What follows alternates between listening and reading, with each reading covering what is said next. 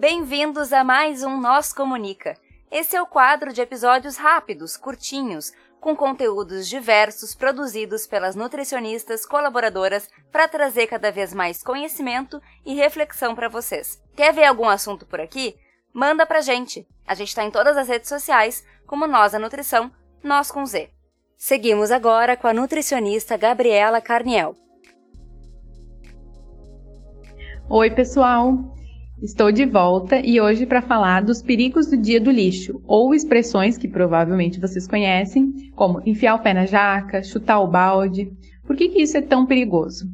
Então vamos pensar que durante uma, a semana tu segue a dieta, tem uma alimentação restritiva, come só aquilo que está no teu plano alimentar, e aí durante o final de semana tu chuta o balde, enfia o pé na jaca. O que, que acaba acontecendo quando a gente tem uh, esse funcionamento? Eu aproveito então o final de semana para comer tudo aquilo que eu posso vir a querer comer na próxima semana e então depois começar a dieta novamente. Eu como aquilo que eu tive vontade durante a semana que passou e eu como uma quantidade muito maior do que o que eu realmente quero. Porque eu não estou prestando atenção no meu sinal de fome, saciedade, no que eu estou com vontade de comer, mas sim em aproveitar, entre aspas, né, esse dia do lixo, então, para comer tudo aquilo que eu considero que não faz bem para a saúde ou que vai me fazer engordar. Eu como uma quantidade muito maior e ainda isso depois me gera uma culpa muito grande.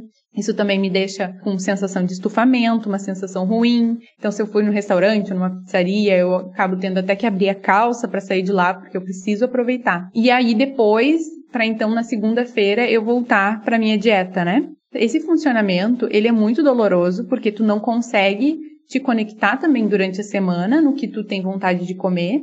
Tu acaba sempre restringindo e não levando em conta a tua vontade, aquilo que tu tem vontade de comer. E aí tu vai deixando sempre para aquele dia do lixo. Então, além de ter essa questão do efeito sanfona, né? Então tu vai perder um pouco de peso durante a semana e reganhar esse peso talvez no final de semana tu também uh, fica com funcionamento sofrido, né? Tipo, tu não, tu não respeita as tuas vontades e aquela frase bem famosa, né? Da restrição gerar compulsão. Então, tu restringe durante a semana e tu acaba até tendo uma compulsão durante o, esse dia que tu escolheu, o dia do lixo. Ou, ah, já que eu comi mesmo, vou enfiar o meu pé na jaca, né? Então, agora eu, eu já que eu comi uma pizza, vou comer tudo que eu posso nesse dia um, e aí no outro dia, então, eu começo a dieta. E essa sensação de culpa nesse, nesse ciclo que se repete sempre, é, essa sensação de culpa é muito presente. E isso não é bom, né? Isso não, não é ter uma boa a, relação, então, com a comida. O ideal é a gente sempre ter uma alimentação equilibrada. E faz parte do equilíbrio a gente sair da rotina, né? Eu sempre falo para os meus pacientes, faz parte da rotina sair da rotina. Isso é normal, ninguém tem uma, uma alimentação 100% saudável. A gente vai comer alimentos que a gente considera que não são saudáveis e também se a gente levar em conta o que a OMS fala, né, a Organização Mundial da Saúde fala que é saúde, eles falam que a saúde não é só a ausência de doença, mas sim bem-estar físico, emocional e social. Então, comer uma comida que acalenta o meu coração, que me traz um conforto, que tem um, uma memória afetiva, isso é um bem-estar emocional. Então também é saúde. Então, o que, que é o equilíbrio, né? O equilíbrio é eu ter uma alimentação saudável e quando eu tiver vontade de comer alimentos que eu considero que não são saudáveis, eu vou comer também.